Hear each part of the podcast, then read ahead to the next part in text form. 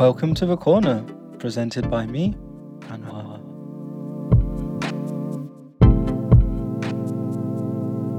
Hi everyone, my name is Anwar, and I'd like to welcome you to another episode of the corner. And today I am joined by no one. It's actually only me today. so today I'm flying solo, unfortunately. Um, I couldn't find another guest.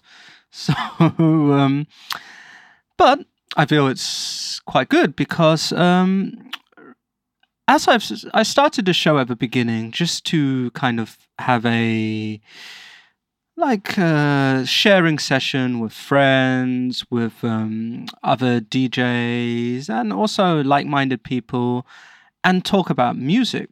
But I feel like nowadays music can be part of a show, but I feel like there's we could cover a few more topics. Um, not just music culture, maybe go into some other types of culture.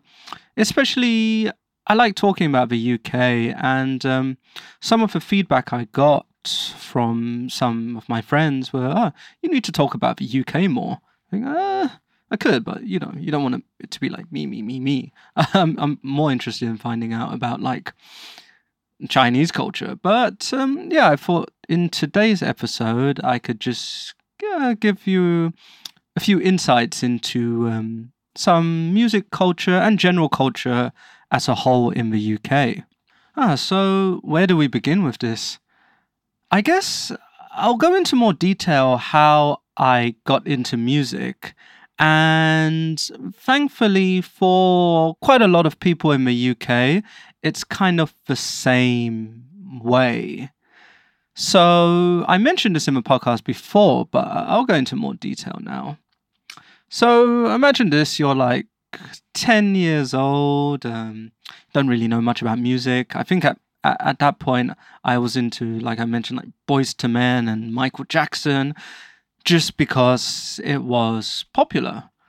But as a lot of teenagers in my generation got older in the UK, we, we started getting introduced into a lot of different types of music, especially underground music that started emerging. So, one of the styles of music, which is actually quite popular now, I've seen it's it's making its um its comeback internationally. Well, actually, not even a comeback. I think it's just spreading internationally. Is UK garage.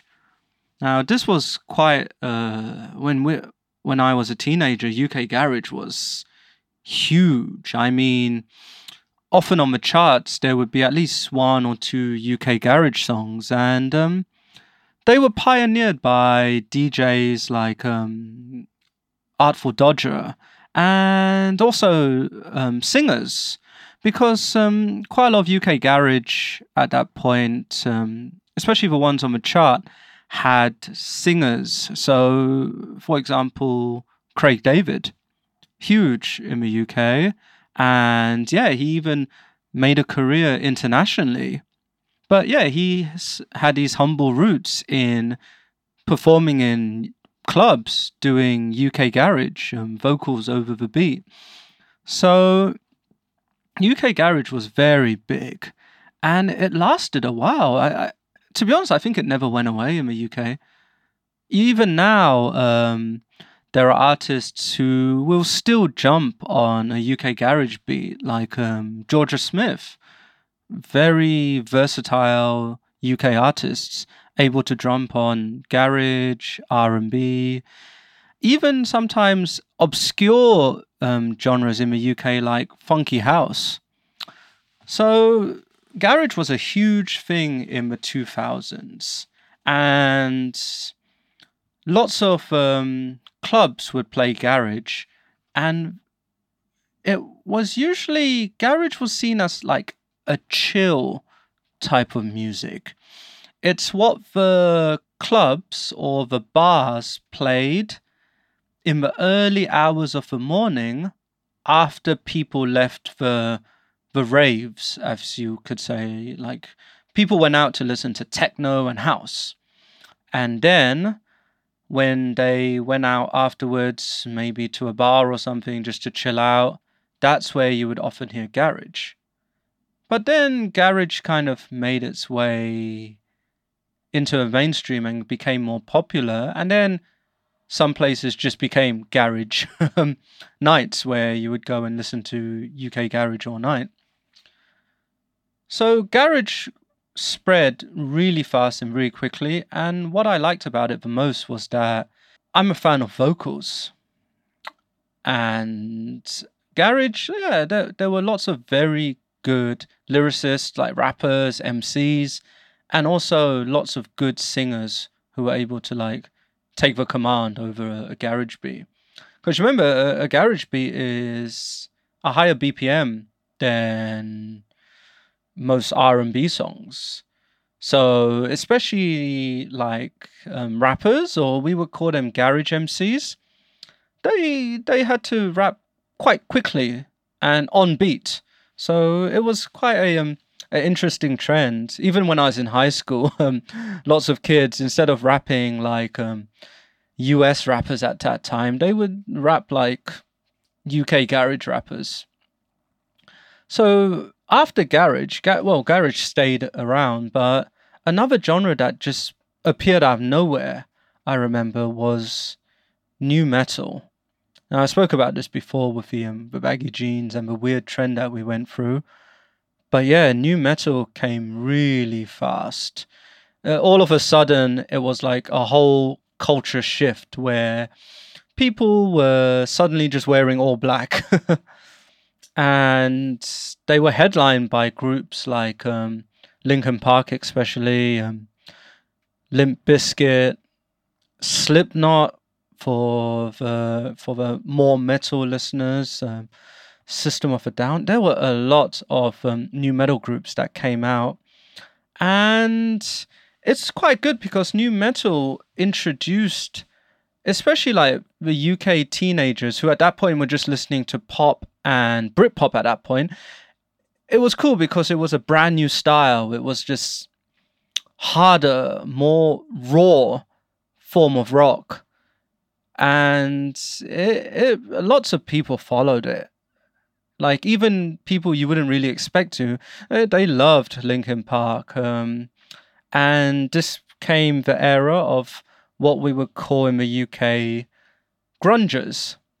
Now, uh, I know if if I say the word grunge, you you assume Nirvana, um, that style of music. But there was a term we used in the UK called um, grungers, and it was basically for kids or like um, young people who would dress like dress down, like baggy jeans with holes, black hoodies with their favorite band on them, chains hanging off the jeans. So this was a trend for about how can I say, maybe about five years nu metal lasted, and then suddenly it just went away. It feels like a lot of um, nu metal bands. Uh, you can take Linkin Park for an example, like Hybrid Theory and Meteora. They were, they were super popular, but then by the time they got to um, Minutes to Midnight, um, their style had changed, and I feel the same with quite a lot of nu metal bands like my favorite nu metal band is Limp Bizkit, and yeah, their their style changed as I feel that they couldn't keep up that um, that style. You know, musicians after a while, I guess they they get bored of the same thing, so they they try to um, not limit their range and try to experiment with different styles. So that that was absolutely huge um, nu metal after that, a lot of as I grew older, when I was in university, I feel that's when well by then nu metal was out. Garage was still around. People still listen to garage. If you if you look in the UK, you'll find um, lots of CDs called Garage Classics, and Garage Classics basically refers to that period in the 2000s. Um, but yeah, after that, then I feel like um, in university, there was a lot of um, punk music got really big and came the emergence of skinny jeans. So these uh, were bands like, oh gosh, Panic at the Disco, Good Charlotte, Paramore. Um, what are some others? Um, bowling. Oh yeah, bowling for soup. Yeah, these um these bands got really popular like towards the late two thousands. So um yeah, the whole style changed then. It went from baggy jeans to skinny jeans, from band t-shirts to um, flannel shirts and the the hairstyle I can't remember the name of the hairstyle. I'll have to um, I'll have to put it in the notes. But there was a certain style of hairstyle where, like, for guys, it was very popular where, like, their hair would, like, their their fringe would cover one eye, and then they would constantly throw their fringe back. I, I'll have to just put the picture of that because I have no idea what that style was called. But yeah, that was huge. So for um, for a lot of people, that was the big um, the big style of music at that point.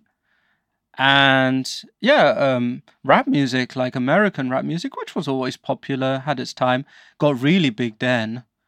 There were such artists like that. That's like when Drake first started showing up, like Lil Wayne, Nicki Minaj, those types of rappers started showing up le- um, late 2000s. And yeah, that was a whole other vibe. So yeah, that's just a short, just talk about some popular genres, I guess, in the UK during that time. And yeah, it's uh, it's quite funny because when you think about it, you think, oh, I really remember that period really well, and I treasure it. And then when you look at the pictures, you're like, oh my god, did I dress like that? But that's all the fun of growing up, I guess. So yeah, thank you for listening. That is another episode of A Corner. Thank you very much.